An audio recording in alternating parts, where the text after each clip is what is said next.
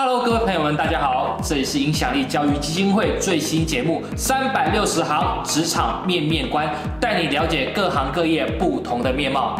今天呢，要介绍的行业内容是 VC，哎，可不是你每天早上在吃那个维他命 C 哦。VC 呢是一个金融行业现在最热门的一个行业。那作为要报考金融相关的朋友，或者是准备就业的朋友们，相信你们这一篇会对你很有帮助啊。那如果呢，你想要关注我们的话，可以先点击下方的关注，先了解我们最新的信息哦。好，今天带来一位朋友是我的 Michael，来跟大家了解一下什么是 VC。VC 啊，对于大多数人来说是一个很神秘的行业。那 Michael 可否跟大家说明一下 VC 究竟是做些什么事情呢？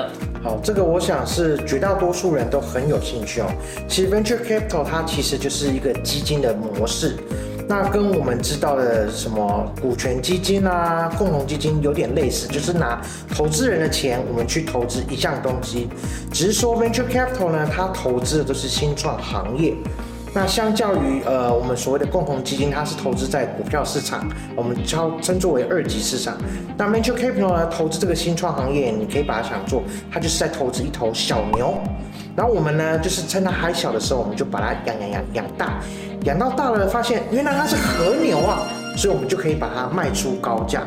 那相较于二级市场这些共同基金的报酬率呢，venture capital 从十几 percent 的报酬率每一年哦，到总共大概三四百 percent 的报酬率都有可能。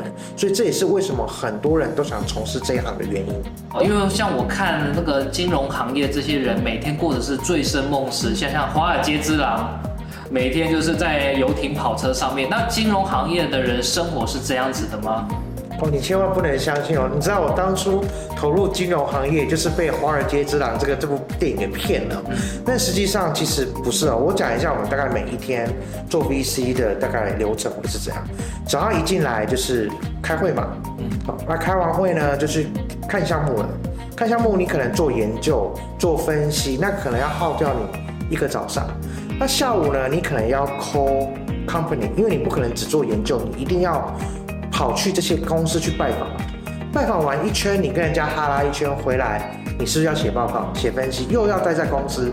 那你同时手上可能有三四间公司要看，那你可能你 A、B、C、D 这四间公司哈，你 A 是你明天就要跟投资委员会报告的，B 可能是你。今天刚接的 C，可能老板突然跟你讲，这个投资委员会临时要看，他很急，他下个礼拜一就要看。那请问你，你一天只有二十四小时，所以你理所当然要花很多时间在这个工作上。如果对于想要入这一行的朋友，你觉得需要有什么样的条件吗？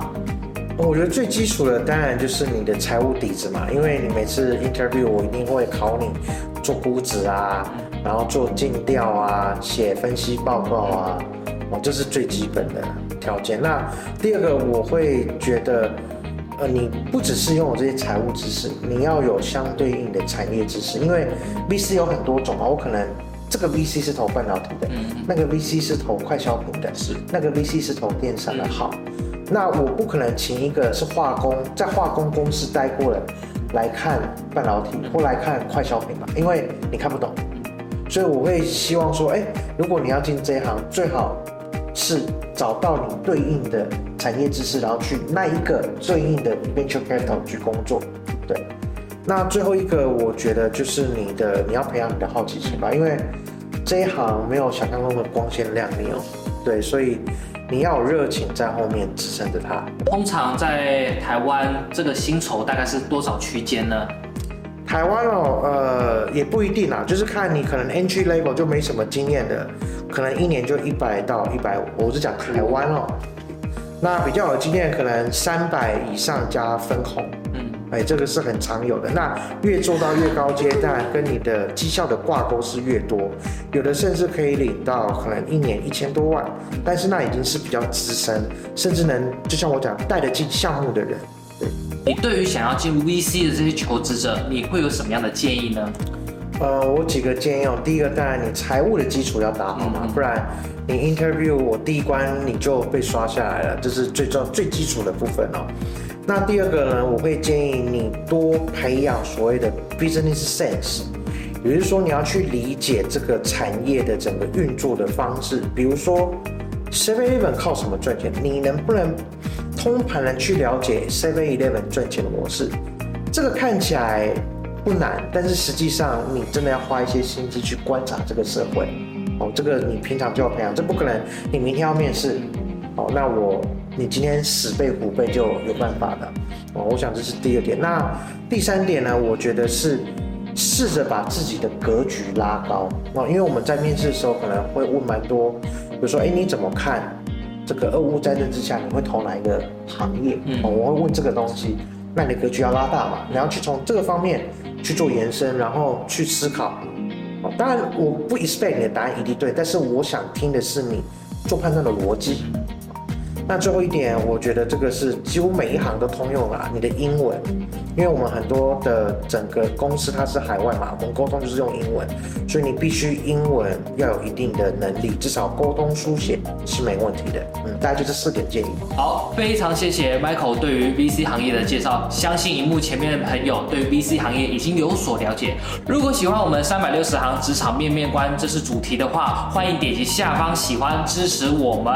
那你的喜欢对我们非常有帮助。那如果你想要在学涯或者职涯上有想要找到未来方向的朋友，也可以点击下方的订阅小铃铛，第一时间获得我们的新资讯哦。在节目的尾声呢，我想要问问大家，对于了解完 VC 行业之后，你觉得哪些是 VC 最重要的影响力呢？A. 通过自身的影响力帮助创业者们可以找到更好的投资人。B 用影响力让投资人相信我的眼光可以帮助他成功。C 一步一步从零到一孵化一个成功的项目，用我的影响力改变世界。其他留言区告诉我们吧。各位朋友们，如果还有什么行业想要了解的，欢迎在留言区留下你的看法、你的想法。我们会在接下来邀请不同行业的嘉宾来分享不同的主题。这里是影响力教育基金会最新节目《三百六十行职场面面观》，带你了解各行各业。不同的面貌，我们下期见喽，拜拜。